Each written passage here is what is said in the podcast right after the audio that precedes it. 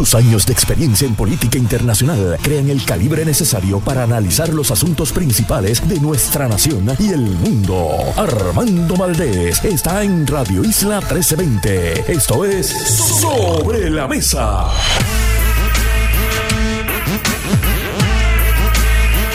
Buenos días, Puerto Rico. Soy Armando Valdés. Usted escucha Sobre la Mesa por Radio Isla 1320. Hoy en Sobre la Mesa, Gloria Ruiz Cuilan, periodista estelar de política de El Nuevo Día, se sienta a la mesa con nosotros, Ángel Matos y José Pichi Torres Zamora, los auténticos, los originales de todos los jueves.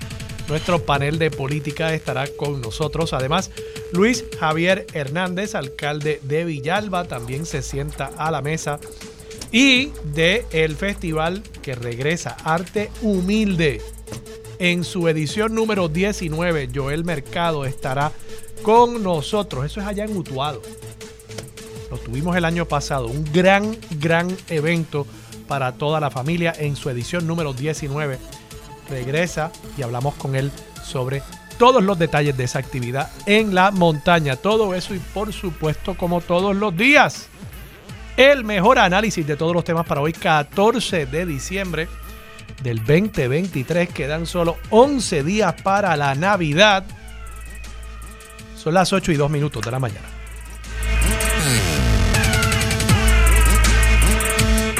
Los asuntos del país tienen prioridad. Por eso llegamos a poner las cartas sobre la mesa.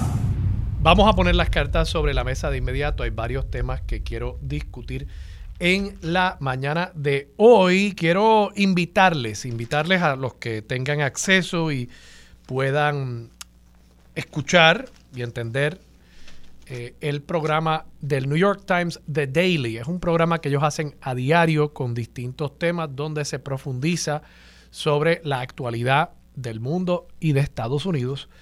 La entrevista de hoy, la entrega de hoy en el podcast ya está disponible, es a la mujer cuyo caso discutimos durante la semana, mujer de Texas que su feto fue diagnosticado con trisomía 18. Y no solamente durante la etapa del screening que se hace, sino además ya como diagnóstico y se podía ver a través de los distintos métodos diagnósticos que tienen los obstetras que el feto no se estaba desarrollando correctamente, que si iba a poder vivir, iba a ser unos minutos, quizás unos días, quizás una semana. Y esta mujer intenta que se le practique una terminación de embarazo, pero en Texas hay unas restricciones básicamente absolutas. Se habla de que hay una excepción por la salud de la mujer, pero precisamente este caso a lo que nos lleva es a concluir que esas excepciones están en el papel, están en la ley, pero rara vez se aplican. Y creo que es eh, una noticia que debe ser cautelar para nosotros porque aquí, como sabemos, hay muchos políticos que están intentando también adelantar proyectos para restringir el acceso de la mujer a este tipo de tratamiento salubrista y aquí ustedes pueden ver las consecuencias. Creo que es una entrevista bien importante. Escúchenla si tienen la oportunidad, porque van a ver cómo esa mujer que ya tenía dos hijos y quiere tener tres o cuatro hijos, realmente jamás pensó que iba a tener que practicarse un aborto, pero por condiciones de salud, tanto del feto como el impacto que tenía ese embarazo sobre su salud estaba entonces procurando una terminación de embarazo y el Tribunal Supremo del Estado de Texas se la denegó, teniendo entonces ella que trasladarse a otro estado, teniendo la posibilidad de trasladarse a otro estado para procurar ese servicio médico. Yo creo que cuando uno escucha en voz de quienes son las víctimas de este Estado de Derecho, creo que uno llega a la conclusión que los opositores de estas prácticas médicas realmente están girando contra la demagogia, contra el odio, contra la misoginia, para adelantar unas causas políticas, pero que la realidad de las personas que viven estas situaciones es muy distinta a la retórica que emplean los políticos. Quiero tocar también el tema que discutimos ayer en este programa, Marilú y yo. Y quiero reconocer, hubo críticas que vi, creo que la mayoría fueron críticas a la posición que asumió Marilú ayer con respecto a el tema del caso de feminicidio, lamentablemente el feminicidio íntimo de esta semana, el de Carla Noemí Rodríguez Ares. No quisiera tener que decir el feminicidio de la semana, como si fuera casi una entrega de un programa de televisión, pero lamentablemente a eso estamos llegando en Puerto Rico. Y recibí muchas eh, críticas a través de principalmente las redes sociales a la posición que asumió Marilú. Y yo quiero plantear que aunque Marilú y yo podamos diferir sobre este tema y sobre muchos otros, siempre hay respeto. Y yo respeto la posición de Marilú y no encuentro que la posición de Marilú sea ni equivocada, ni errónea, ni muestra de que ella alberga algún tipo de sentimiento malsano hacia esta persona o hacia ninguna persona. Y yo creo que nosotros tenemos que dejar esta polarización política y retórica en todo, donde si uno difiere de otra persona es porque esa persona es mi enemigo y tengo que destruir a mi enemigo. Yo creo que eso es importante. Y quiero plantearlo aquí, Marilu, yo entiendo su posición, puedo diferir en algunos aspectos, pero la respeto, porque primero, ella sabe mucho más que yo del derecho penal en este país, ella ha litigado casos penales y ella sabe cómo se bate el cobre en los tribunales. Así que yo quiero pedir ese respeto por los que opinamos, porque todos tenemos una opinión y las opiniones están choretas, particularmente en un país como el nuestro, donde hay ahora eh, un pluralismo político tan bonito, me parece a mí, van a haber muchas posiciones distintas. Y eso no quiere decir, yo no creo que debamos permitir que esas divisiones y que esas diferencias políticas nos dividan a los puertorriqueños. No, yo creo que deberíamos unirnos y respetarnos y entender y celebrar el que hay posiciones distintas en cuanto a diversidad de temas, como lo es este. Y traigo el tema de nuevo por dos puntos en particular. Uno, que es una columna que publica hoy el amigo Leo Aldrich en el periódico El Nuevo Día, en la página 38. Y es una columna donde él elabora unos argumentos similares a los de Marilú. Obviamente también cuando uno elabora las cosas por escrito, uno tiene mucho más tiempo para poder realmente desarrollar el argumento, a diferencia de que cuando estamos aquí al aire, uno a menudo está obviamente girando contra un capital de experiencia académico que uno tiene, pero uno al final del día está improvisando las palabras y pueden, no siempre, me pasa a mí a cada rato, no siempre plantearse con toda la elegancia y, y, con toda la elaboración que se puede cuando uno se ha sentado a escribir 600 palabras y tiene el tiempo para elaborar el argumento. Bueno, Leo Aldrich plantea en esta columna, y voy a citar algunas secciones porque me parece que eh, es un argumento muy sólido. Él plantea aquí la consternación, aunque por supuesto justificada, de nuevo se está refiriendo al caso de Carla Noemí Rodríguez Ares, durará muy poco en el imaginario colectivo porque nos hemos acostumbrado a la satisfacción inmediata. Y esa necesidad por lo inmediato nos lleva como autómatas a tratar de identificar a un villano, el que sea, para sentirnos tranquilos de que fue otro el que metió la pata. Expurgar nuestras culpas, sentirnos moralmente superiores y conciliar el sueño pensando que ese revolú conmigo no es. Una vez adjudicamos culpa, cerramos capítulo y nos movemos a la próxima noticia. Ante el asesinato de Carla esta semana, el villano que se ha identificado es una vez más el amorfo y esotérico sistema que le falló a la mujer cuando nos conformamos con repetir esto como estribillo de manera fácil y simplona. Quizás tranquilizamos nuestra propia conciencia, pero nada hacemos para atender el problema que se repite una y otra vez. Y dice Leo también aquí, me parece que muy correcto el planteamiento, con esto cierra la columna, mientras no se dé afirmativamente esa educación desde temprana edad, llámesele perspectiva de género o cultura de paz o la violencia contra la mujer no es de hombres, seguiremos conformándonos con criticar el sistema que le falló a la mujer. Y yo, de nuevo, creo que él tiene un punto. Nosotros en los medios de comunicación a menudo sí queremos buscar ese chivo expiatorio, esa persona o entidad a la cual podamos echarle la culpa por los fracasos de la sociedad, porque realmente esto es un fracaso de nuestra sociedad, esto es un fracaso en la crianza de ese individuo que terminó con la vida de Carla y con la vida también de la pareja de ella.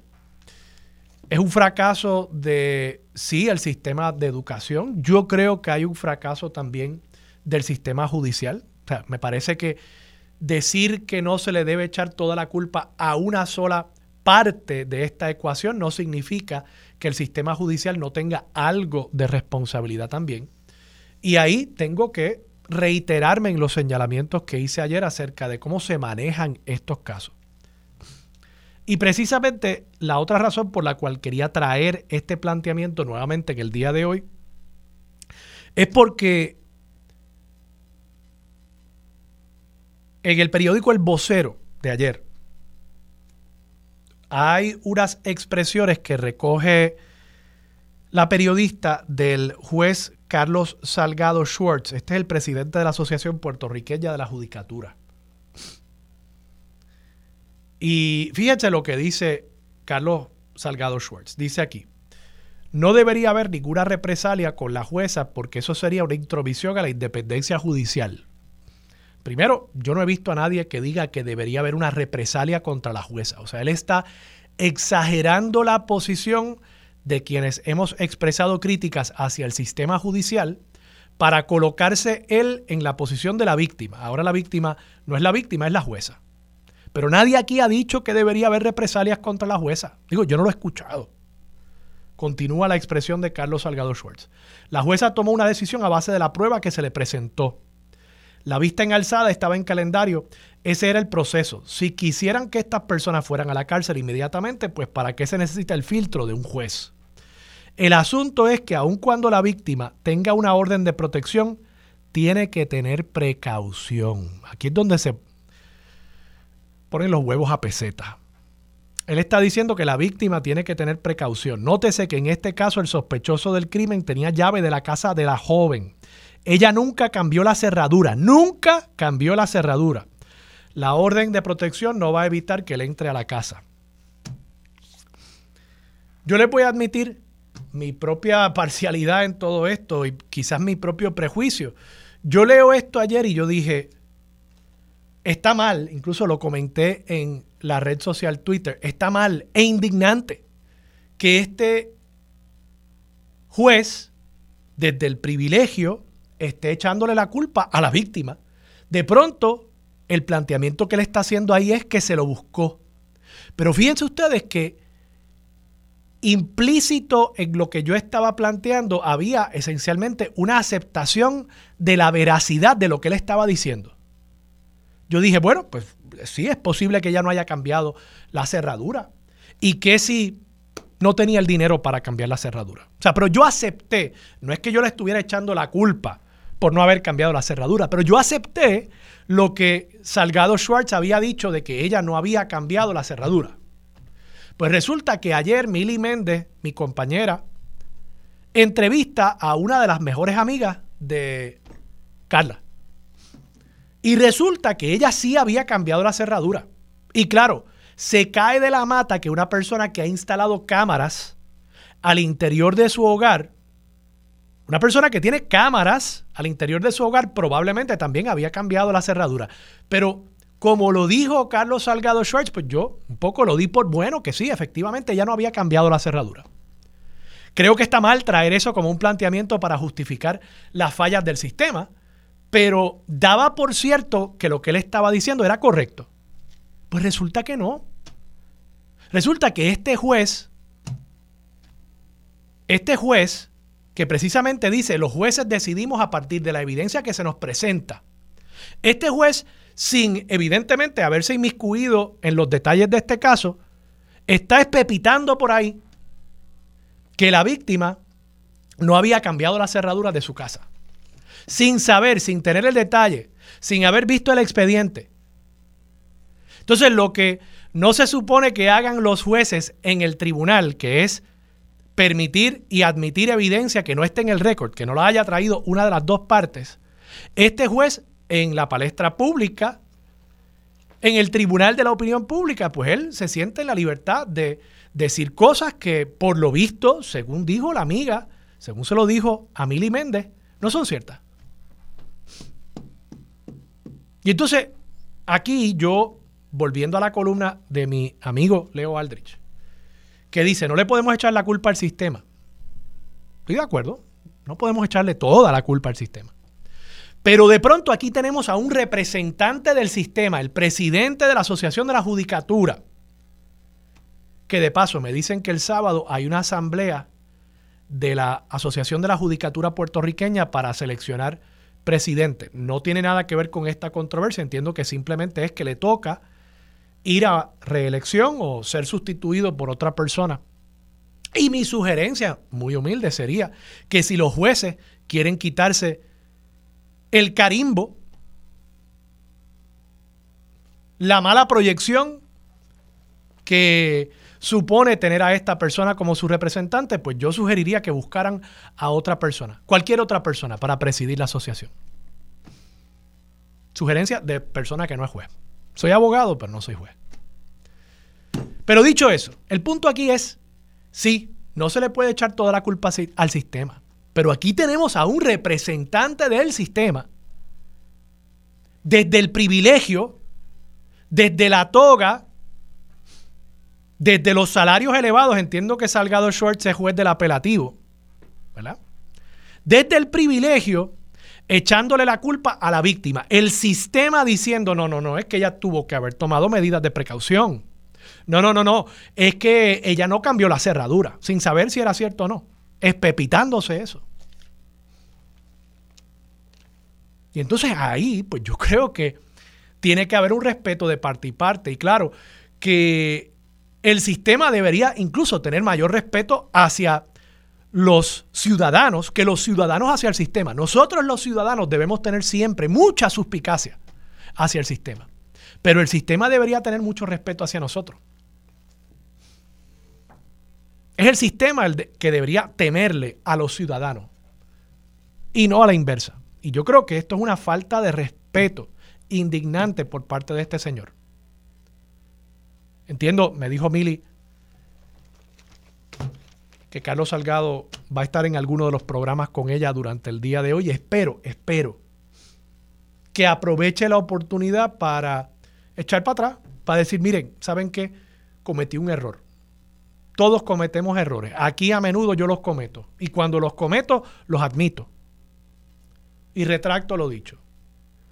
Pues yo creo que es oportunidad hoy para que este señor retracte lo dicho. Y aunque hubiese sido cierto, de nuevo, aunque hubiese sido cierto que esta persona no había cambiado las cerraduras, estaría mal que le estuviese trayendo eso como para justificar las fallas, que sí, hay algunas fallas del sistema. Pero peor cuando ahora nos enteramos que es que se lo estaba inventando. Vamos a la pausa. Regresamos con más de Sobre la Mesa por Radio Isla 1320. Quédate en sintonía. Conéctate a radioisla.tv para acceder y participar en nuestra encuesta diaria. Sobre la Mesa por Radio Isla. Más de 25 años activa en el campo de las comunicaciones, adentrándose en temas profundos de política y gobierno. Su norte es hacer periodismo justo y de altura. A esta hora se une a la mesa la periodista Gloria Ruiz Quillan.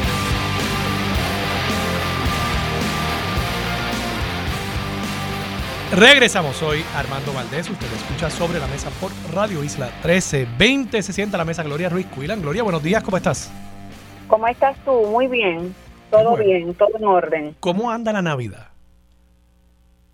Mira, yo creo que la gente estaba deseosa de que llegara el periodo navideño. No había concluido las festividades de, bueno, si le podemos llamar a eso festividades o la celebración esta de Halloween y ya la gente tenía lucecitas y cosas así. ¿Y tú, ya, ya tú decoraste? Pues sí, ya me, ya me entró el Christmas Spirit, como dicen por ahí. ¿Y tú eres de arbolito natural o plástico? Natural todo el tiempo. Y se me hizo bien difícil este año, créeme. ¿Cuándo lo pusiste? Pues mira, yo usualmente lo pongo justo o unos días antes de Acción de Gracias o inmediatamente después de Acción de Gracias. Y este año mi árbol lleva yo creo que en mi casa como unas dos semanas. O sea que hoy este año estaba un poquito más tarde. Tú sabes que a mí me pasó lo mismo y por otras de mis responsabilidades empresariales, yo hablo mucho con, con comerciantes durante esta época, particularmente comerciantes navideños, y me dicen que la gente como que ha atrasado un poco este año las compras, la decoración, etcétera. Y, te admito que en mi caso, y claro, yo pensaba que era por circunstancias personales, nosotros pusimos el arbolito la semana pasada. Incluso se nos hizo difícil conseguirlo. Me pregunto por qué será. No sé, no sé, no sé si es que todos estamos tan ajetreados, no sé, pero algo está pasando este año que la gente como que todavía está preparándose. Vamos a ver. Gloria, algo que también se está preparando es un alivio contributivo y tú has estado cubriendo este tema. No me queda claro cuál es el acuerdo finalmente. Yo sé que Tatito Hernández también lo está celebrando. Entiendo que va a haber algún tipo de resolución legislativa y el gobernador está de acuerdo en dar un alivio contributivo que va a ser básicamente la mitad de lo que se le había prometido al sistema contributivo únicamente para individuos y únicamente por un año, pero no me queda claro por qué llegamos a esto. Explícame. Eh, llegamos a esto porque hubo un acuerdo del gobernador, la Asamblea Legislativa y la Junta de Supervisión Fiscal. Como tú recordarás, hubo un proyecto de reforma contributiva que pasó bastante tiempo en la legislatura eh, y requirió obviamente del aval de ese cuerpo y estaba en manos del gobernador que tenía hasta este sábado para firmarlo. El gobernador eh, estaba muy satisfecho con ese eh, el alivio contributivo que se proponía dar como parte de esa reforma, pero la Junta de inmediato les advirtió mediante carta que no, le, hacía un llamado para que no aprobasen ese proyecto de ley porque tenía serias consecuencias fiscales para Puerto Rico advertían incluso que tendría el efecto de llevar nuevamente a una situación casi de quiebra a Puerto Rico por el impacto fiscal. Le estaba pidiendo cuentas al gobernador e incluso advirtieron que estarían dispuestos a llevarlo a los tribunales. Y el gobernador actuó con suma cautela, diciendo que entraría en un diálogo con la Junta de Supervisión Fiscal para evitar llegar a los tribunales, reconociendo que la medida tiene un impacto fiscal eh, y que pudiese perder. Así que este es el resultado de un acuerdo con la Junta en donde la Junta se dio a enmendar el presupuesto vigente, es decir, el que está corriendo, y por eso se va, eh, se somete, el equipo fiscal del gobernador somete a la Asamblea Legislativa una resolución eh, presupuestaria para enmendar, añadirle 260 millones al presupuesto vigente para conceder un alivio eh, contributivo durante el próximo año. Es decir, el gobernador y la asamblea desistieron de una reforma contributiva de manera prospectiva y aceptaron una solo para el próximo año, que tenemos que tener bien pendiente que es año eleccionario, eh, y que le redundaría enviarle un chequecito a modo de incentivo a cada uno de los contribuyentes, dependiendo del umbral en el que caigan eh, de acuerdo con, la erradicación de planillas. Ojo, que todo contribuyente, sea o no recipiente de este incentivo, eh, tendría que llenar la planilla sobre contribución de ingresos. La, legislatura tendría que actuar con celeridad para aprobar esa resolución eh, y que entonces los contribuyentes pudiesen recibir ese incentivo cuya cantidad aún no se ha determinado. Pero ayer también tuvimos la oportunidad de hablar con el presidente de la Cámara, Rafael Tatito Hernández, y no todo es miel sobre hojuelas, porque él advirtió que ellos tienen que legislar y que no están de acuerdo con sencillamente enviarle un cheque en blanco al Departamento de Hacienda para que emita los cheques, sino que la legislatura, en este caso la Cámara, quiere ser tan preciso en el proyecto de ley, en esta resolución, de determinar, bueno, pues la familia X que contribuye con 41 mil o 70 mil al año recibir un incentivo de tanto. Y el gobernador lo plantea de otra forma, sino que eso le corresponde a Hacienda. O sea que para, para yo entender, en lugar de los ajustes en las tasas, aquí se le va a devolver a los contribuyentes alguna cantidad de dinero a través de algún tipo de crédito o deducción en la planilla de solamente una ocasión para esta próxima planilla eh, y, y entonces van a recibir una cantidad de dinero, supongo yo que vinculado a cuánto contribuyen al Estado, como una especie de devolución, algo así como el bono que se le está dando a los empleados públicos por el dinero que sobra al final del año de nuestras contribuciones, pero para los contribuyentes. Sí, pero debo decir que no va a ser... Eh, el proceso de la planilla se va a llevar a cabo. Okay. Posteriormente, entonces, se le enviaría un chequecito al contribuyente. Recuerda que Hacienda utiliza el mecanismo de SURI. Eh, como es un incentivo, funcionaría como en efecto se hizo para la pandemia cuando miles de puertorriqueños recibieron incentivos. Hacienda sencillamente hacía el pareo de la información que tenía en SURI y lo enviaba. Ok, ok.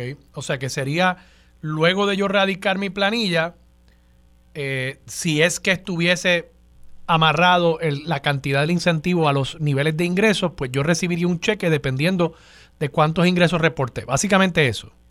Correcto. Ok. Y de cuál es el alivio contributivo que finalmente se apruebe de acuerdo al umbral al que pertenece ese contribuyente. Ok. Y, y, y va a estar, o sea, va a variar según el nivel de ingreso y la cantidad de contribuciones que pague o va a ser una cantidad igual para todos los contribuyentes? No, varía. Varía. Varía a tono con esos ingresos.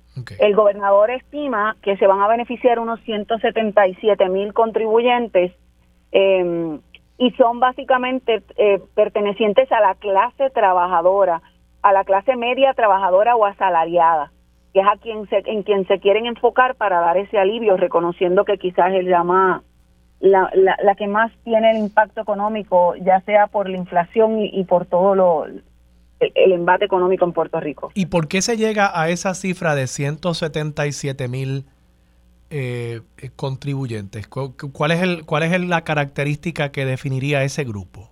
Porque son, si no me equivoco, Gloria, eh, es más de un millón de personas que radicamos planillas en Puerto Rico. Sí, el gobernador estuvo haciendo cálculos con su equipo fiscal eh, y básicamente ese es el, cálculo que él tiene al momento. Recordemos también que había discrepancias entre, entre el equipo fiscal del gobernador y el de la Junta de Supervisión Fiscal. Precisamente por los cálculos que ambos hacían. Recordemos también Recordemos también que básicamente eh, el gobernador ha tenido discrepancias en esa línea y la Junta de Supervisión Fiscal se ha impuesto. Ese fue el caso de la reforma laboral en donde se le exigía al gobernador que diera eh, los, detalles, los análisis, los estimados propios que llevaron a, la aprobación de esa reforma laboral y eso nunca se hizo y sabemos cuál fue el resultado con la reforma laboral. Okay. Eh, y, te pregunto, estoy, viendo aquí tu nota y veo la cifra de los 177 mil contribuyentes que recibirían el alivio. Eh, y tú dices que es para la clase trabajadora. Te, te pregunto, ¿tú, ¿tú llegaste a preguntarle al gobernador si cuántos de esos 177 mil contribuyentes, es que me parece una cifra baja.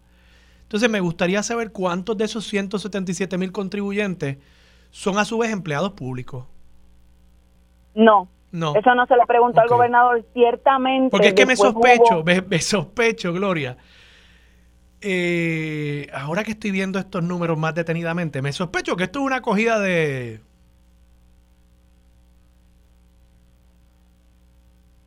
Porque 177 mil contribuyentes de la clase trabajadora, me está que va a haber muchos empleados, que la mayoría de esta gente que va a cualificar son empleados públicos. Ya. Entiendo, entiendo tu, tu ¿Entiendes por dónde voy, no? ¿Perdón? ¿Entiendes por dónde voy, no? Sí, claro que lo entiendo. Tengo que recalcar también que el gobernador cuando hizo este anuncio eh, hubo unas dudas que él no pudo aclarar y anticipó que el secretario del Departamento de Hacienda estaría haciendo una conferencia de prensa para dar mayores detalles y en efecto sí lo hizo. Tengo que dejarte saber que a esa conferencia de prensa yo no asistía, acudió otro, otra compañera del Nuevo Día, pero sí se dieron un poco más de detalles en esa conferencia de prensa.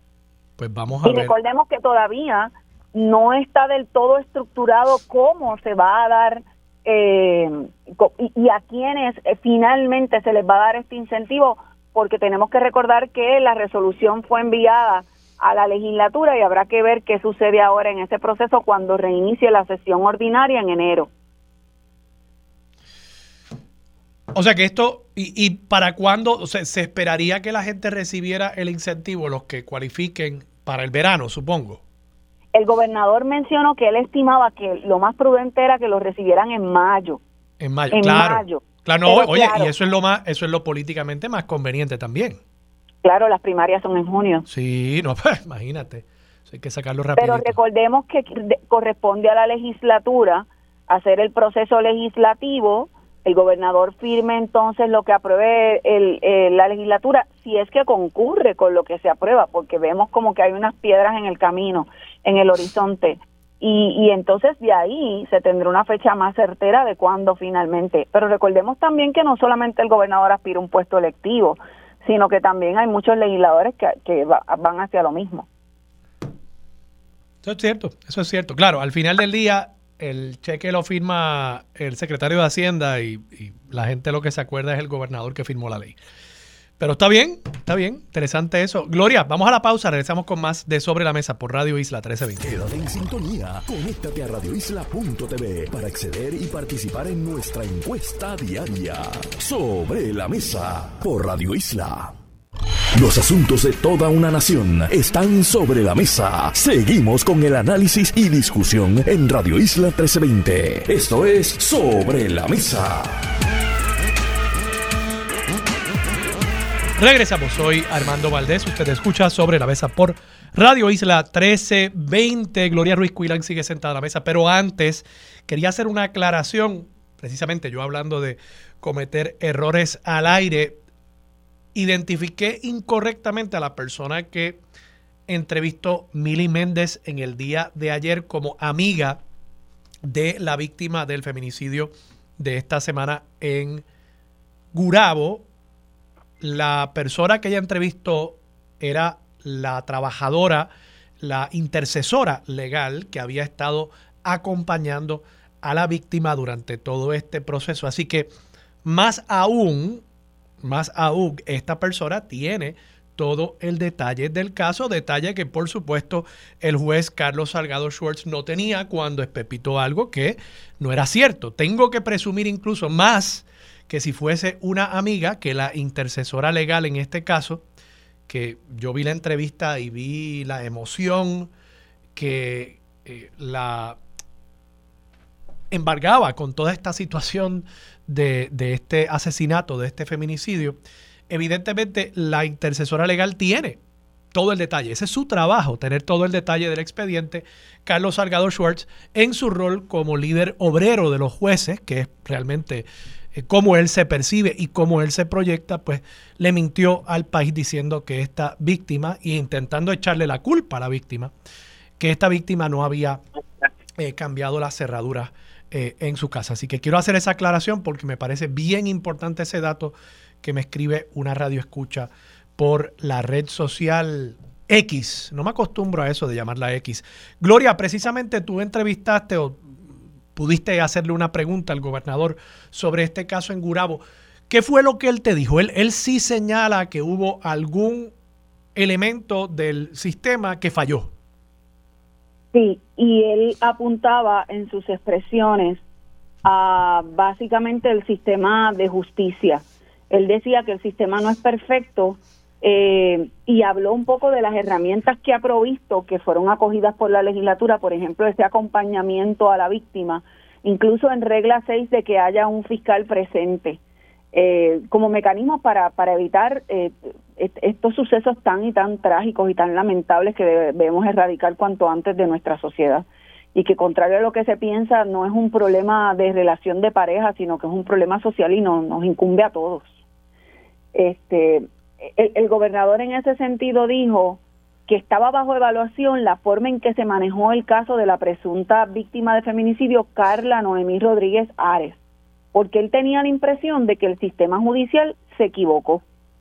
Y dijo lo siguiente, y cito, ahí intervinieron todos los actores del sistema de justicia. Intervino la policía, intervino fiscalía, fiscales especializados en casos de violencia doméstica e intervino la judicatura. Ese asunto está bajo evaluación, por no decir investigación. A uno se le parte el alma de que a pesar de que se habían levantado todas estas alarmas y que fue hasta la presencia de una juez, primero en regla 6, que es causa para arresto, se cae un caso relacionado. Sabemos muchos que el peso de prueba en una regla 6 es una cintila de evidencia. Es muy poca prueba que hay que presentar. Eso de por sí a mí me choca y continúo hablando, a mí me parte el alma y me choca porque, por otro lado, uno se pregunta por qué no se tramitó una orden de protección en ese mismo momento dado, cuando se está dilucidando esto. Por eso es que digo que esto está bajo evaluación, bajo investigaciones, y esperemos que si se cometió cualquier error en cualquier nivel, pues no se repita y se tomen cartas en el asunto.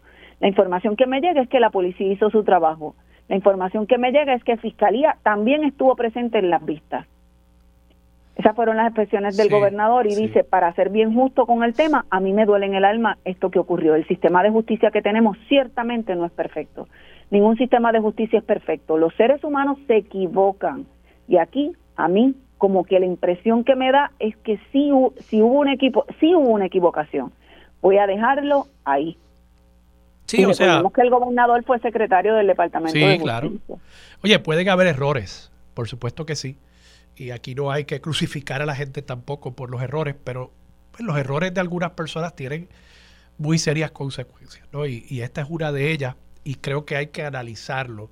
Y no podemos abanderizarnos necesariamente con un lado o con el otro para poder hacer ese análisis de manera responsable y para tratar de cambiar lo que no esté funcionando para que evitemos estos casos. La semana pasada yo hablaba con una funcionaria del Departamento de Justicia sobre un nuevo protocolo que tienen para identificar señales de riesgo en casos anteriores de violencia eh, de género, para de esa manera tratar de evitar que esos casos lleguen hasta el punto de un feminicidio. Pero entonces, si tenemos toda esa información, y aquí evidentemente la jueza tenía mucha más información que la que produciría ese cuestionario. Si no actuamos para evitar las peores consecuencias, bueno, pues este es el resultado, lamentablemente. Gloria, quería también preguntarte, esta semana el gobernador habló sobre las famosas vacantes. Eh, hay vacantes en el Tribunal Supremo por la renuncia de Anabel Rodríguez, hay renuncia, retiro, debo decir, retiro a los 70 años hay vacante en la Contraloría, aunque está ocupada la posición, pero está en un holding over. Ya técnicamente el gobernador tiene la autoridad para nombrar otra persona.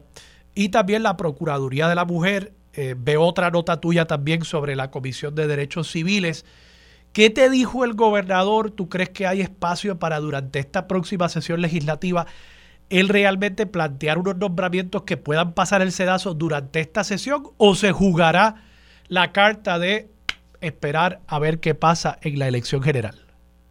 Mira, el gobernador fue muy diplomático y muy cauteloso. Es un tema con, que he hablado con el gobernador en varias ocasiones, eh, porque estas vacantes están prácticamente, yo creo que la de la Contralora desde que él llegó al cargo.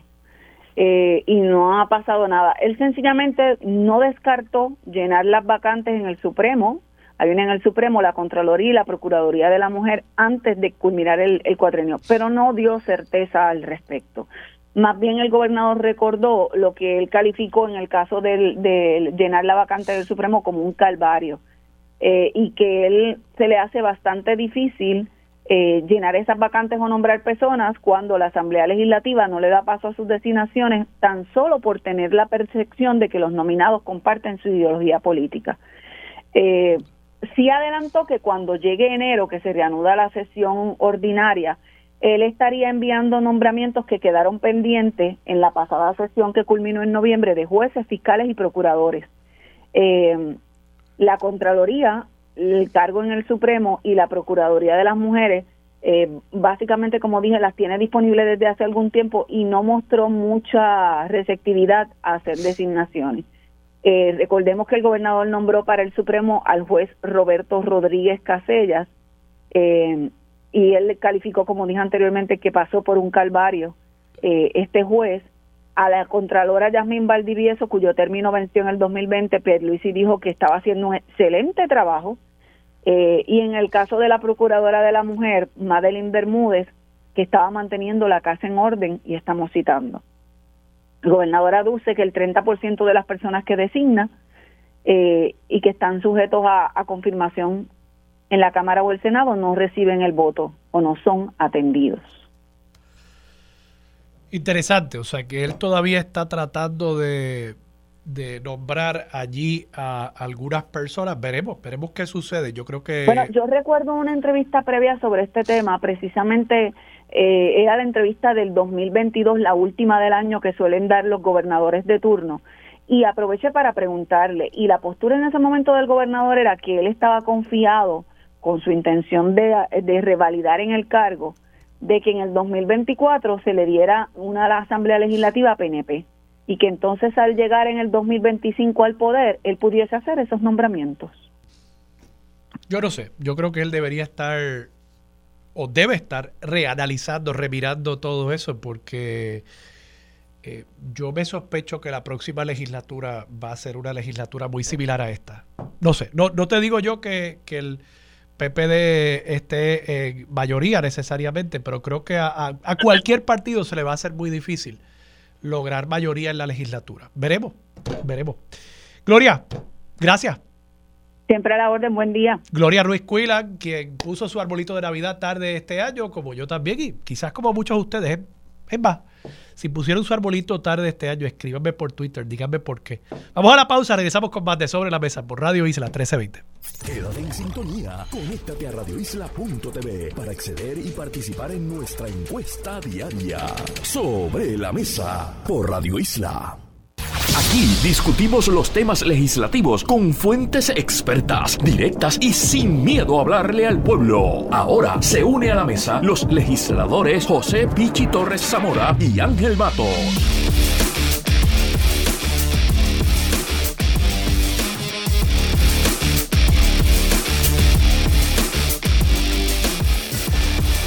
Regresamos, soy Armando Valdés, usted escucha sobre la mesa por Radio Isla 1320. Ángel Mato, José Pichi Torres Zamora, buenos días.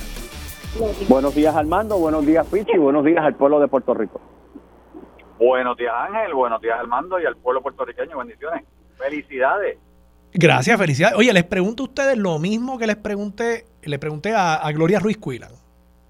Ustedes ya decoraron cómo está el Christmas Spirit eh, de 0 a 10 Muchachos, desde Halloween en 500. la eh, ventaja mía, yo conseguí en.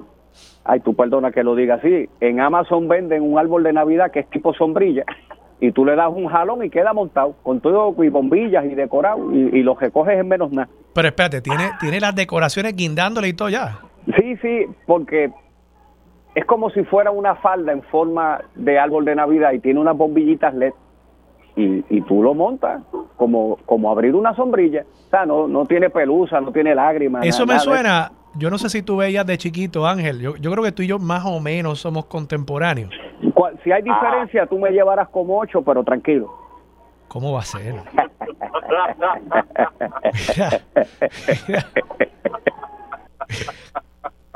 No me hagas hablar, Ángel, no me hagas hablar. No, déjalo ahí, déjalo ahí. Vamos, a dejarlo ahí. Vamos al tema. Pero mira, eso me suena a algo como lo que uno veía en los muñequitos de los Jetsons. Tú sabes que ellos tenían, todo era instantáneo. Pues claro. Eh, eso suena como a un arbolito de Navidad de los Jetsons. Algo así.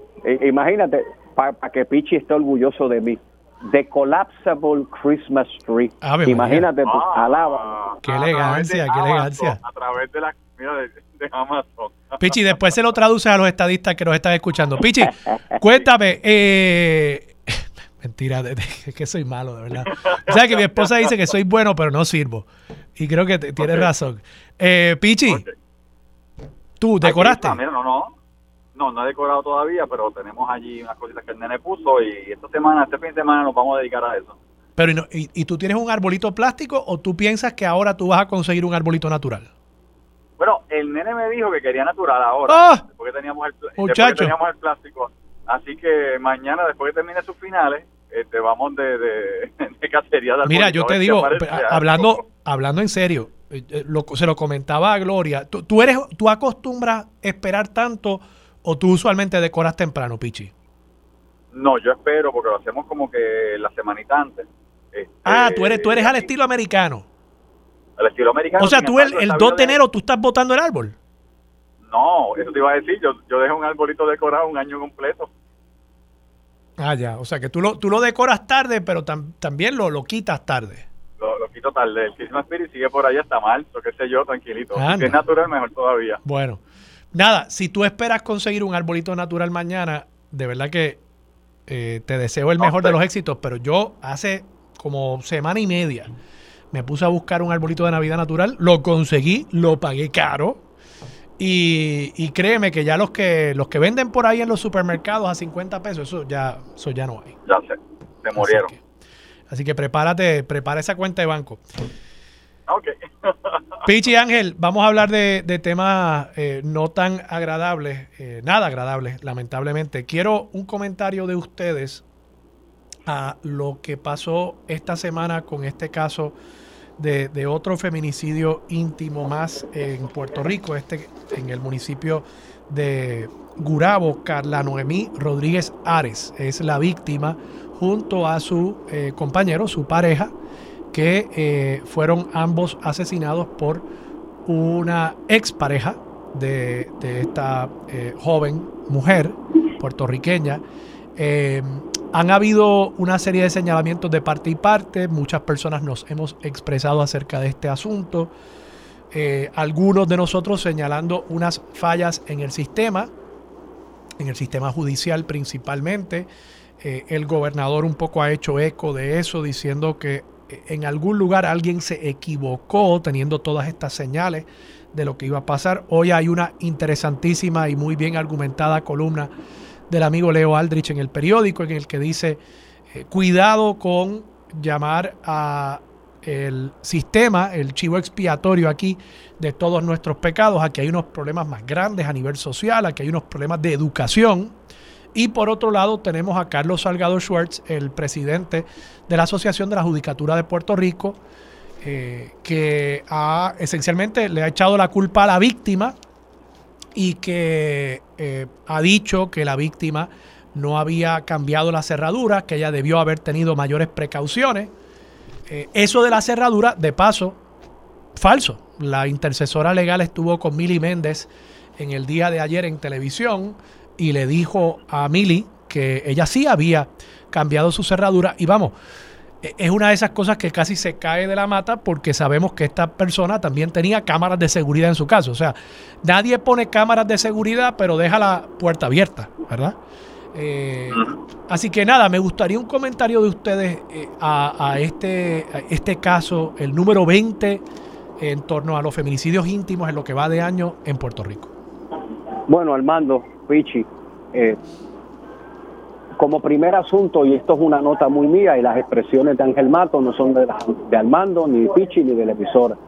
Yo creo que esta figura, el presidente de la organización de la judicatura, le hace daño al gremio que él representa. Yo, yo suscribo esas palabras, Ángel, no tienes que hacer ningún tipo de disclaimer. Eh, porque ciertamente, si era novel y si era curioso que uno le viera la cara a la palabra juez, es que esta persona, hasta que cometió el error garrafal, ¿no?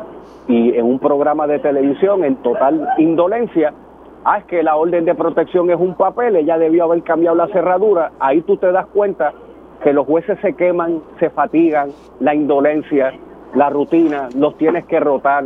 Esto no se trata de salas especializadas, esto se trata de procesos y si en efecto una víctima en su primera vista de petición de orden de protección dice temo por mi vida, pues mira, aunque nos cueste un dineral, hay que activar todos los protocolos habidos y por haber. Porque el problema es que atendemos los asuntos desde una óptica procesal, pero yo no, el Estado no está en esa casa en Gurabo, el Estado no está en ese lugar de trabajo en donde comenzaron a ver los problemas entre la pareja anterior y la nueva pareja que desembocó en esta tragedia y ya había un historial previo delictivo de el asesino que después cómodamente se suicidó. Pues así las cosas, de nuevo, feminicidio número 20, no sé qué más pueden pedir. Yo creo que la judicatura, el sistema, la policía tiene todas las herramientas eh, y si necesitaran algo más extraordinario, pues que lo pidan. Pero yo creo que simplemente o están quemados, o hay fatiga, o hay algo en el sistema que cuando llegan estas peticiones pues se despaya como el que le roban una gallina o un mango cayó en patio ajeno. O, hay, o hay Ángel algo, eh, y yo, yo no quiero pensar así, ¿verdad? y los jueces tienen la oportunidad de, probar lo contrario este sábado. De nuevo, entiendo que hay una asamblea de la Asociación de la Judicatura donde se va a seleccionar nuevo presidente o presidenta. Eh, y entiendo que Carlos Salgado Schwartz está aspirando a la reelección. Así que tienen la oportunidad de probar que él no representa a los jueces y a las juezas de nuestro país. Pero lo otro podría ser que sí, los representa.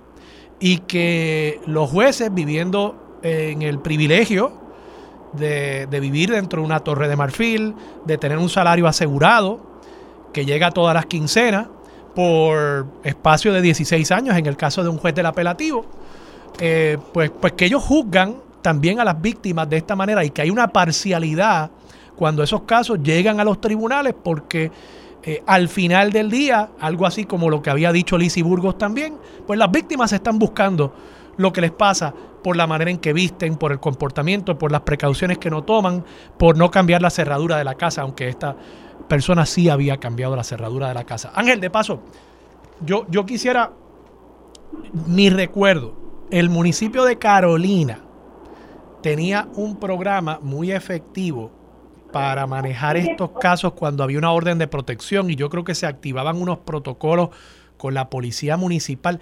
¿Tú, recuerdas eso? ¿Eso todavía está en operación? Eso todavía está en operación en el municipio de Carolina. Una vez que se pide una orden de protección, hay un monitoreo todos los días, telefónico y presencial en el hogar de la persona que recibe a, su favor una orden de protección hasta que la orden expire o se vea un juicio en su fondo. Y, y eso, eh, que tú sepas, está sucediendo en otros municipios. Eso es una iniciativa municipal con la Guardia Municipal, ¿correcto? Con la Guardia Municipal de Carolina, producto de hace muchos años, un vil, vil asesinato de una dama en plena calle, en un escenario de violencia de, de, género, y, y, nuestro alcalde José Carlos Aponte Dalmau dijo, punto final, y es una medida extraordinaria cuando tú tratas de extrapolarla a nivel estatal, que una patrulla todos los días a cierta hora y que una persona a cierta hora haga unas llamadas de monitoreo, pero ese elemento presencial del Estado, o en este caso del municipio, es uno de los múltiples disuasivos que tiene que haber, porque aquí no podemos ser reaccionarios, y yo sé que ya estoy comiéndole tiempo a Pichi y demás, más allá de la orden de protección, que no nos vengan a pedir cuando se emita una orden de protección de inmediato el potencial agresor tiene que abandonar el hogar, hay que tirarlo a la calle, eh, no puede, no tiene derechos, no, porque entonces pudiera ser que en, en adición a proteger a una potencial víctima, estemos agitando y haciendo ese victimario más agresivo. Hay que con cabeza fría sentarnos y tener una política clara y dejando claro casos en donde de manera comprobada la potencialidad del crimen esté porque también yo te reconozco, para que no vean que uno está totalmente inclinado, que también desgraciadamente a veces las órdenes de protección se malutilizan en muy pocos casos, pero se mal utilizan. Pichi. Mira, yo quería también poner en contexto, o sea, porque no poco se ha dicho también en la noticia de, de, de esta persona fallecida, de esta pareja, que ellos llevan separados dos años esto es una persona que hace dos años que está molestando a esta dama después que se separaron, que sigue constantemente en el acecho. Eh, la dama va a buscar su orden de protección y el tribunal no puede protegerla, que es el problema que yo tengo con lo que acaba de pasar. O sea, el tribunal no pudo protegerla y la dama fue clara, esto va a terminar y yo voy a hacer una estadística más. Y eso es lo que duele y daña la retina, porque entonces tú tienes al presidente de la Asociación de la Judicatura diciendo, no, si fue culpa de ella. Bueno, entonces los crímenes aquí son culpa de, de las víctimas es el problema que tenemos. Y, la, y siempre digo, la ley 54 en Puerto Rico es una ley de avanzada. O sea, que se entienda, la ley 54 en Puerto Rico puede y encarcela a la persona que puede ser dama, ¿verdad? Este, porque esto lo puede pedir tanto la dama como un caballero, pero la persona, ¿verdad? Que, es acusada o, ¿verdad? De la que se, se, insinúa que, ¿verdad? Que está en este tipo de modalidad de acecho o lo que sea, eh, es preventivamente es privada de la libertad porque se presume que esa persona de una u otra manera podría o va a atentar contra la persona que está reclamando. Así que, ¿qué más vamos a hacer legislativamente? Mira, podemos hacerlo, o sea, si hay que hacer algo que se nos diga y hacemos las enmiendas que sean posibles, esa, esa, ley se ha enmendado, pero que la persona que dice representar al gremio de los jueces, jueces que hoy están pidiendo un aumento salarial en todo Puerto Rico, o sea, que todo Puerto Rico lo conoce, diga que no cambió la cerradura, ese es el problema. O sea, la dama fue la. Mire, lleva dos años. Dos años con esto. Ha ido desmentido, desmentido por la intercesora legal. O sea, que eh, eh, esta persona que es una funcionaria pública habló con Mili Méndez y le dijo: No, no, eso es falso. Ella había cambiado la cerradura. Había instalado cámaras en su casa. No, que no le echen la culpa a la víctima. O sea, desgraciadamente tenemos, mira, no tenemos dos, tenemos tres personas fallecidas, porque obviamente el victimario se, se priva de la vida eh, y tal vez pudimos haber evitado esto. Oye, y de paso, que si, que aún si no hubiese cambiado la cerradura, no es razón para uno utilizar eso como para justificar la muerte. Ah, no. O sea, si no hubiese cambiado la cerradura, ¿sabe por qué posiblemente no cambie la cerradura? Porque los cerrajeros cobran caro. Digo, no estoy aquí criticando a los cerrajeros, de paso. Pero aquí hay gente que no puede pagar un cerrajero. O sea, de nuevo, por eso yo digo, es que es muy fácil desde el privilegio de un tribunal en San Juan o en Cagua recibiendo tu chequecito cada quincena, con la tarjeta de crédito, con tu maquinón estacionado allá abajo, pues decir que, estas personas eh, de alguna manera no tomaron las precauciones debidas. Pero, pero ¿qué sabe él? O sea, e, esto, de nuevo, eh, yo creo que he sido elegante. Si eso lo hubiese dicho César Vázquez, ¿verdad? Para yo también criticarme. Si eso lo hubiese dicho César Vázquez, probablemente yo estaría aquí teniendo eh, un infarto al aire. Eh, pero pues estoy siendo más elegante porque es un juez del apelativo y al final del día pues yo soy abogado también. Pero, pero, pero sí, o sea, no hay mucha diferencia entre, entre las cosas que dice este caballero en referencia a este caso y cosas que ha dicho César Vázquez o Lisi Burgos eh, con relación a, otras mujeres. Pero bueno, vamos a dejarlo ahí. no, no, no lo dejemos ahí. Leo Aldrich, de paso, en su columna, yo no ah. escuché, yo no escuché este planteamiento pero él cita a el amigo también, Luis Pavón Roca, abogado, eh, y dice que él sugirió para abonar a la transparencia que los jueces en casos de violencia doméstica deban explicar por escrito sus decisiones y asimismo propuso que en casos bajo la ley 54, cuando el Ministerio Público pierda y solicite ir en alzada ante otro juez, que, que se le conceda una fecha rápida. Yo le sugeriría a ustedes que posiblemente eso sea algo que haya que legislar. Eh, que, esa vista en alzada sea en un término de 24, 48, 72 horas, algo razonable, ¿verdad? Eh, y, sí, que se le pida, que se le ordene a los jueces que esas decisiones las tengan que justificar al menos, no sé, 500 palabras eh, para uno entender el raciocinio. Yo creo que se protegen los jueces y además, pues quizás, de nuevo, nos permiten ver de qué manera uno puede atender casos futuros. Totalmente de acuerdo. Dale, Ángel. Ángel. No, totalmente de acuerdo. O sea, si ese es uno de los vehículos que nos pueda ayudar a detener esta escalada, que así sea.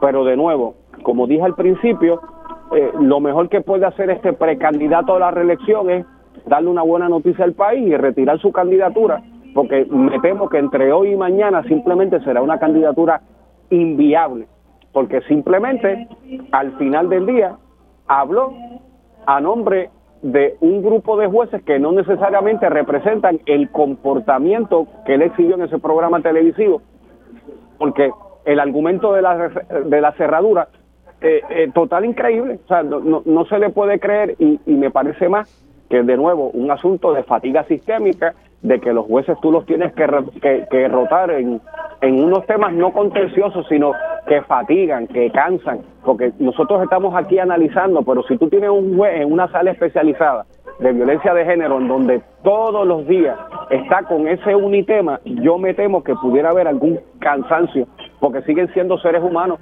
que oyen radio, ven periódico, ven televisión. Sí, sí, sí. Sí. Eso también es cierto. Bueno. y, y, y, te, digo, Armando, es así. Esto es un problema de alto interés. Si hay que legislar para que las vistas sean en 24 horas o menos, o, sea, a we speak, hay que hacerlo. Punto. Si eso va a salvar vidas, hay que hacerlo. Muy bien. Tengo el compromiso de ustedes entonces. Pichi, Ángel, hablemos sobre un segundo tema eh, legislativo también. El gobernador, y entiendo que incluso los líderes camerales, por lo menos yo vi un comunicado de prensa de Tatito Hernández, han llegado a un acuerdo con la Junta para eh, un incentivo, un bono, una devolución de dinero a según ha identificado el gobernador, unos 177 mil contribuyentes. Escuché al secretario de Hacienda esta mañana eh, con Yesenia, en Pegados en la Mañana. Creo que va a ser para contribuyentes que ganan más de 41 mil dólares y hasta 150 o 250. No me quedó claro eh, cuál era el límite superior, pero unos 177 mil contribuyentes a los que se les va a pagar un, un incentivo eh, a, una especie de alivio contributivo un año ante la, ante la incapacidad, por lo visto que ha habido de la Junta de, poder eh, eh, acomodar dentro del plan fiscal la propuesta que ya había aprobado Cámara y Senado para, para una mini reforma contributiva. Ángel, ¿cómo tú lo ves? Bueno, dos asuntos. Quiero empezar por el último.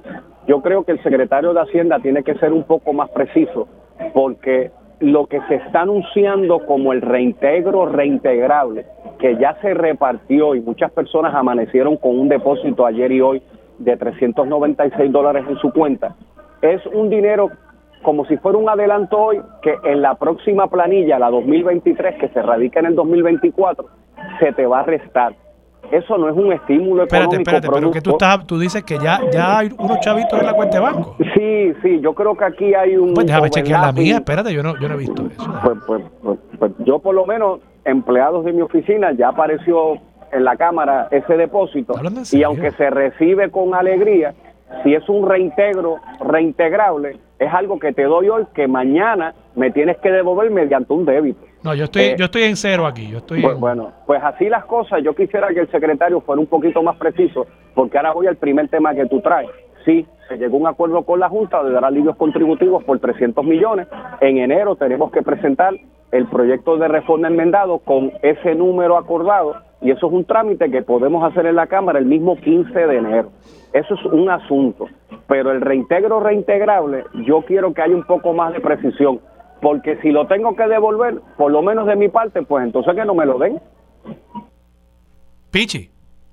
Mira, yo de verdad te soy honesto. Yo estoy y sigo estando a favor eh, de bajar las tasas contributivas en la planilla, punto, el proyecto. Desgraciadamente la Junta dijo que no. Yo todavía no entiendo la mentalidad de la Junta, porque el cálculo que se había hecho en Cámara era que devolviéndole X cantidad de millones al pueblo puertorriqueño en bajas contributivas, eso también devolvía al fisco X cantidad de millones porque en Puerto Rico se paga el IVU, la gente deja el dinero, o sea, somos puertorriqueños, compramos, se queda en la economía y en la economía local. Así que yo no entiendo cuál es el raciocinio de la Junta porque realmente no lo entiendo. Eh, pero eh, con eso dicho, o sea, yo quiero entender bien cómo es el, cómo es que se le va a dar este, este, ¿verdad? Este, este bono, si es un bono que se le va a dar o, o que después que lleguemos a la planilla, los que tengan derecho a van a recibir, marcan y porque tienen derecho van a recibir X cantidad. Eso es lo que quiero saber ahora de que la clase media puertorriqueña necesita algún tipo de, beneficio, lo necesita. Eh, y tenemos que seguir luchando para que ese beneficio sea permanente, que es mi problema aquí. O sea, yo puedo entender, este, yo obviamente aplaudo la gestión del gobernador, porque dijeron que no la Junta, de buscar este alivio, pero yo quiero un alivio permanente, bajar las tasas contributivas permanentemente y que tú y que yo y el que nos está escuchando lo vea y diga, mira, a futuro esto es lo que yo voy a pagar, a futuro yo puedo tener y ganar más dinero, este, económicamente hablando, este, mi trabajo, porque voy a pagar menos. Y eso es economía, eso es riqueza, se acabó. Eso es lo que yo quiero, pero nuevamente, a merced de la Junta Control Fiscal, ¿qué podemos pensar? Pichi, Ángel, gracias. Buenos días. Se fueron rápido. Pichi ni se despidió. Pichi Torres Zamora, Ángel Mato, uno del PNP, el otro del Partido Popular, ambos nuestros analistas aquí, los auténticos, los originales en Sobre la Mesa. Vamos a la pausa, regresamos con más de Sobre la Mesa por Radio Isla 1320. Quédate en sintonía, conéctate a radioisla.tv para acceder y participar en nuestra encuesta diaria. Sobre la Mesa por Radio Isla. Los asuntos de toda una nación están sobre la mesa. Seguimos con el análisis y discusión en Radio Isla 1320. Esto es Sobre la Mesa.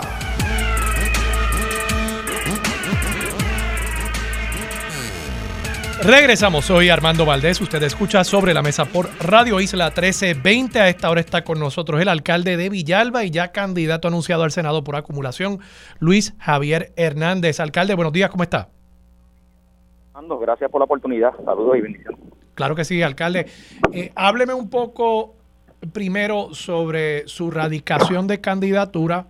Eh, ¿Por qué? ¿Por qué usted está aspirando ahora al Senado. Han habido críticas por parte del gobernador. Incluso el otro día estuve jugando pelotadura y me preguntaron sobre eso. Yo dije que ustedes, eh, usted y, el alcalde de Comerío le iban a enviar una tarjetita de Navidad al gobernador dándole las gracias. lo escuché y me diste una buena idea. Sí, sí, deberías darle las gracias porque, oye, te está poniendo en el hit parade, pero háblame un poco de... Es que es algo, es algo bien extraño, es algo bien extraño porque eh, un gobernador que tiene una primaria, digo, primero que tiene, se supone que tenga demasiado trabajo como para estar preocupándose por una candidatura eh, mía al Senado.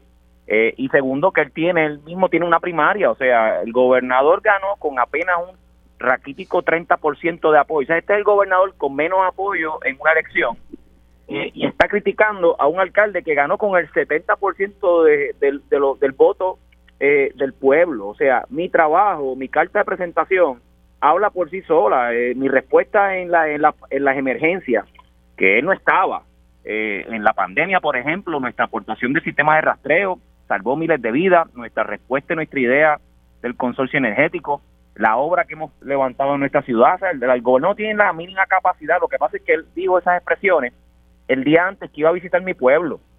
¿Sabes cuál fue la respuesta, Armando? Ni 30 personas lo acompañaron a la actividad, incluyendo a sus escoltas, fue un fracaso.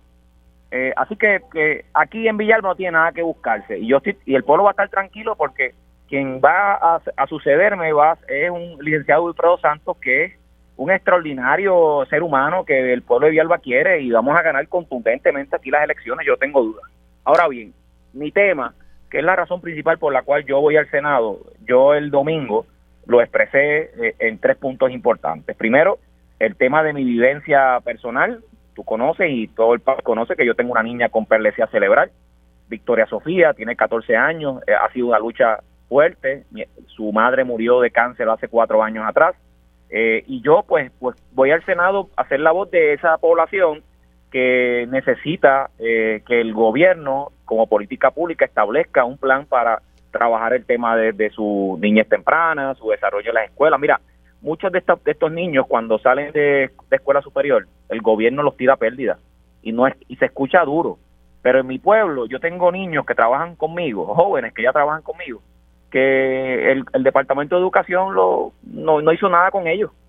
Se terminaron de cumplir 18 años y los envió para sus casas. Pues yo les yo tengo un programa en mi pueblo que obligo a todos los, los jóvenes con diversidad funcional a que trabajen conmigo. Tengo cinco o seis muchachos que son excelentes empleados. Pues eso y, y a lo mejor un plan para, para cuando se cuando sean mayores de edad. No sé si tú te acuerdas la, la noticia de, los de, los, de, los dos o un joven de, síndrome de Down que ambos padres murieron y, y llevaba meses solo en su casa. Sí.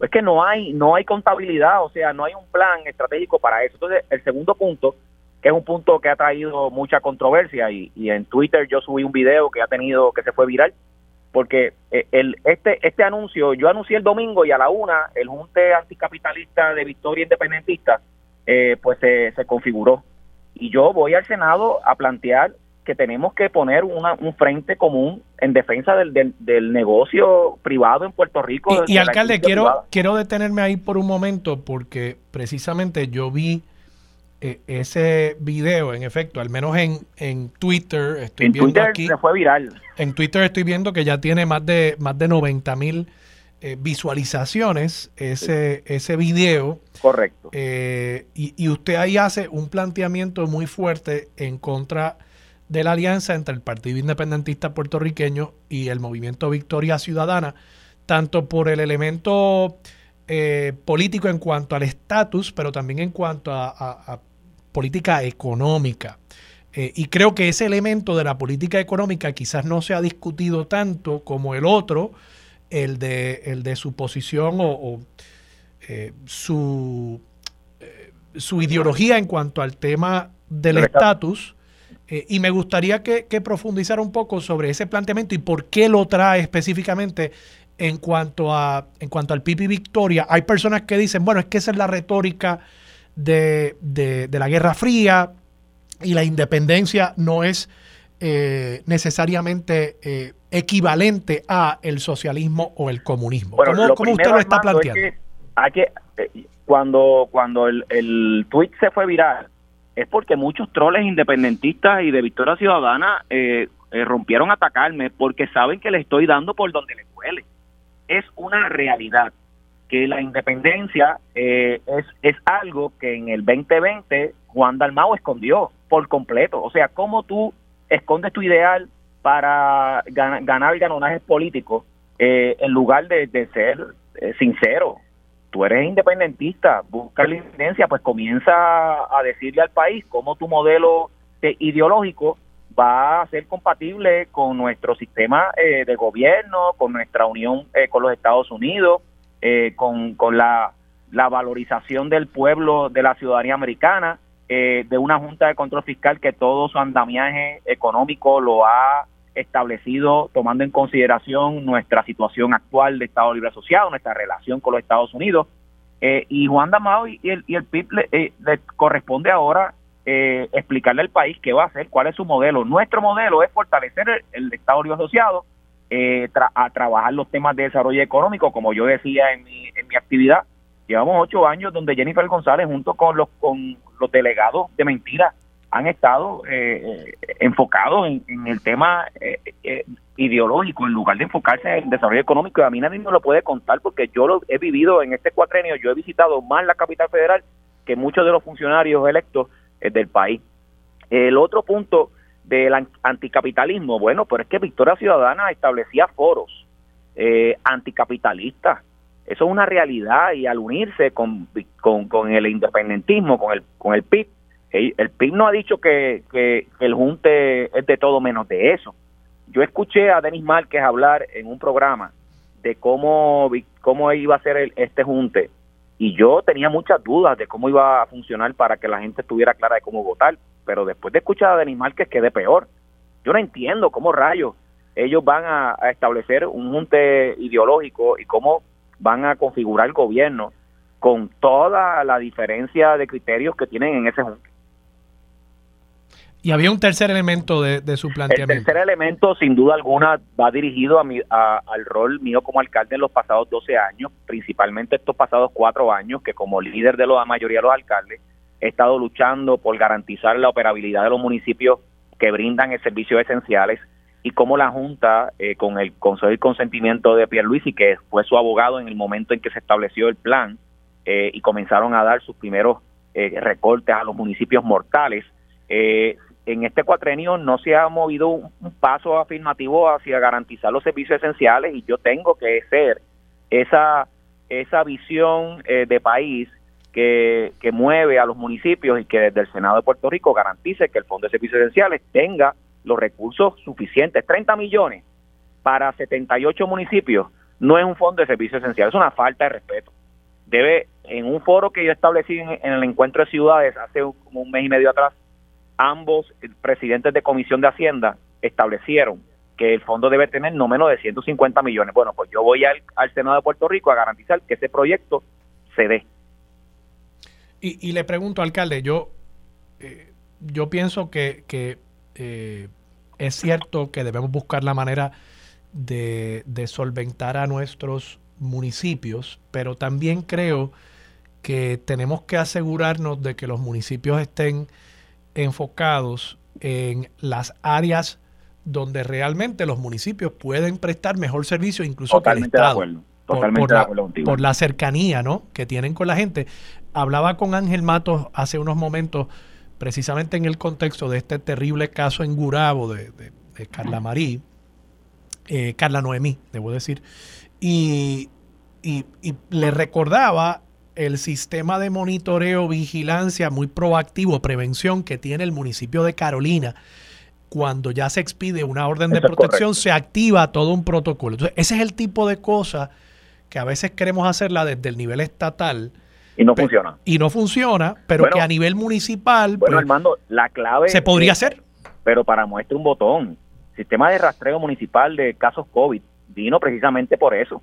El gobierno fracasó en la manera en que trabajaba el monitoreo de casos. Yo me acuerdo cuando los casos llegaban, eh, los casos positivos llegaban al municipio, la notificación de parte del gobierno llegaba semanas después que ya había se había esparcido y ya había un brote en las comunidades. Por eso fue que establecimos el sistema de rastreo bajo ese mismo principio de Carolina. Es que la realidad del caso es que en otros países, yo además de presidir los alcaldes de Puerto Rico, yo presido la Confederación de Asociaciones de Centroamérica y el Caribe. O sea, yo soy, yo, yo soy el líder de los, de los presidentes de entidades municipales en Centroamérica y el Caribe. Y allí eh, eh, es preciso ver cómo en otros países la descentralización y el fortalecimiento del, servicio municipal es el, pan de cada día. Y aquí en Puerto Rico se dice que los municipios somos importantes, pero es que se dice, no se hace, no se lleva al nivel de darle las herramientas y eso es sumamente importante. Ese ejemplo que tuviste de Carolina es el mismo ejemplo que, ocurrió para el sistema de rastreo. Tenemos que fortalecer ese tipo de iniciativa para garantizar que los servicios lleguen a la gente. Mira, el servicio a los envejecientes, quien lo brinda son los municipios.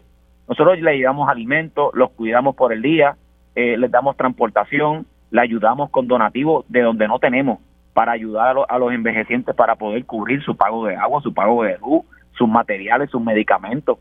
O sea, todas estas cosas que estamos haciendo. El, el caso que yo di de, diversidad funcional, Sidra está estableciendo una casa eh, cuna para recibir a los pacientes envejecientes de diversidad funcional. Y eso no se supone que sea el Estado que se encargue de, como política pública, con su, con su ingreso estatal, eh, mantener ese tipo de iniciativas. Los municipios hemos tenido que sacar la cara ante la inacción del gobierno. Alcalde, muchas gracias por estar disponible para Sobre la Mesa. Como no, hermano, aquí a tu siempre. El alcalde de Villalba, Luis Javier Hernández, ahora también candidato ya eh, para un cargo en el Senado por acumulación. Vamos a la pausa, regresamos con más de Sobre la Mesa por Radio Isla 1320. Quédate en sintonía, conéctate a radioisla.tv para acceder y participar en nuestra encuesta diaria. Sobre la Mesa por Radio Isla. Los asuntos de toda una nación están sobre la mesa. Seguimos con el análisis y discusión en Radio Isla 1320. Esto es Sobre la Mesa. Regresamos, soy Armando Valdés, usted escucha sobre la mesa por Radio Isla 1320.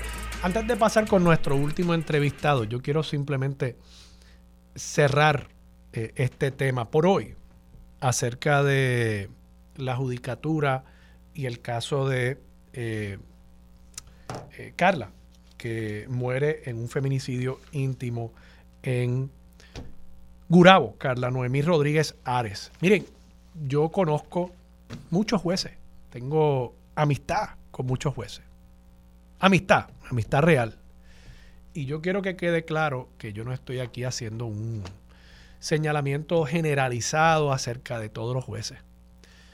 Pero yo sí creo, como lo dije hace unos minutos, que Carlos Salgado Schwartz, como representante de la judicatura, porque él es el presidente de la asociación y, creo que quizás sería bueno explicar qué es esa asociación de la judicatura puertorriqueña. Es una asociación privada en la cual voluntariamente los jueces y las juezas pueden eh, participar y pertenecer a esa organización que en teoría representa eh, los intereses de los jueces, ¿verdad? Porque aquí hablamos de los jueces como árbitros imparciales, pero los jueces también tienen sus intereses, como lo es, por ejemplo, el salario de los jueces. La Asociación de la Judicatura fue uno de las dos partes que llevó un caso contra la legislatura y contra el gobierno de Puerto Rico por el tema del aumento salarial. Así que ese es el rol de la Asociación de la Judicatura. Pero, pues claro, Carlos Salgado Schwartz se convierte también en portavoz de al menos los jueces que pertenecen a esa asociación. De paso, yo no sé cuántos pertenecerán o no pertenecerán a esa asociación. Ahora, dicho todo eso, de nuevo, los jueces y los tribunales en nuestro país son parte del aparato público. Son parte del aparato público. Son parte del sistema que se supone propenda a la justicia, se supone propenda a el civismo y a la buena convivencia social entre los puertorriqueños. Por eso es que le reconocemos autoridad y por eso es que le delegamos parte de nuestra soberanía individual como ciudadanos a un Estado para que en lugar de yo dirimir controversias en la calle pegándole un tiro a mi vecino, yo lleve esa controversia a un tribunal donde una parte imparcial, en teoría, pasa juicio sobre una evidencia que se presenta ante ese juez o ante esa jueza. Y llega a conclusiones de hecho y de derecho acerca de la controversia que uno le ha llevado allí. Así que nosotros delegamos esa autoridad a policías, fiscales, jueces, para decidir sobre nuestras vidas. Cedemos parte de nuestros derechos a ellos. Y a cambio de esa sesión, me parece que cada uno de esos funcionarios se expone al escrutinio y a la crítica razonable por parte de los ciudadanos. Yo aquí hablo como ciudadano. Y en ese sentido, no creo que ninguno de los tres poderes gubernamentales deba estar exento de ese análisis, de esa crítica, de esa autocrítica también acerca de su gestión y su rol como parte de ese contrato social al que hemos entrado los ciudadanos con quienes nos gobiernan. Y desde ese entendimiento, en ese contexto, es que yo hago mis críticas y mis señalamientos y mis observaciones. Y reconozco que a veces pueden ser señalamientos y observaciones que hago con un tono duro, porque claro, que como seres humanos, como ciudadanos también, continuamos viendo injusticias, continuamos viendo situaciones en las que por decisiones o por omisiones personas pierden la vida. Caso, tengo que insistir en el caso del hit and run, eh, donde eh, una jueza, a pesar de haber sido convicto el acusado de haber impactado a una ciudadana de 20 años y haberse fugado de la escena vilmente, esa jueza determina que esa persona le correspondía solamente una pena de 10 años de probatoria. Y no es que uno quiera meter a la persona en la cárcel, pero es que uno tiene que considerar las consecuencias de las penas para el resto de la sociedad. Y me parece que esa pena lo que hace es promover una conducta antisocial. El que el próximo caso de un impacto, de un choque automovilístico, el conductor se vaya a la fuga porque sabe que con toda probabilidad salga mejor que si se hubiese quedado a auxiliar a la víctima de ese accidente. Y así por el estilo, el caso de Carla Noemí, pues deja ver lamentablemente que las víctimas a menudo no reciben por parte del Estado la ayuda, el apoyo que hubiese entonces permitido que esa persona no se convirtiese finalmente en víctima fatal de un feminicidio íntimo. Y eso nos entristece y nos molesta y nos enfada a los puertorriqueños. Y yo creo que desde esa perspectiva, el sistema que tanto se defiende tiene que entender también el malestar ciudadano. Entendimiento que no ha logrado el juez Carlos Salgado Schwartz, que de nuevo ha dicho que la víctima no había cambiado las cerraduras de su hogar. Falso.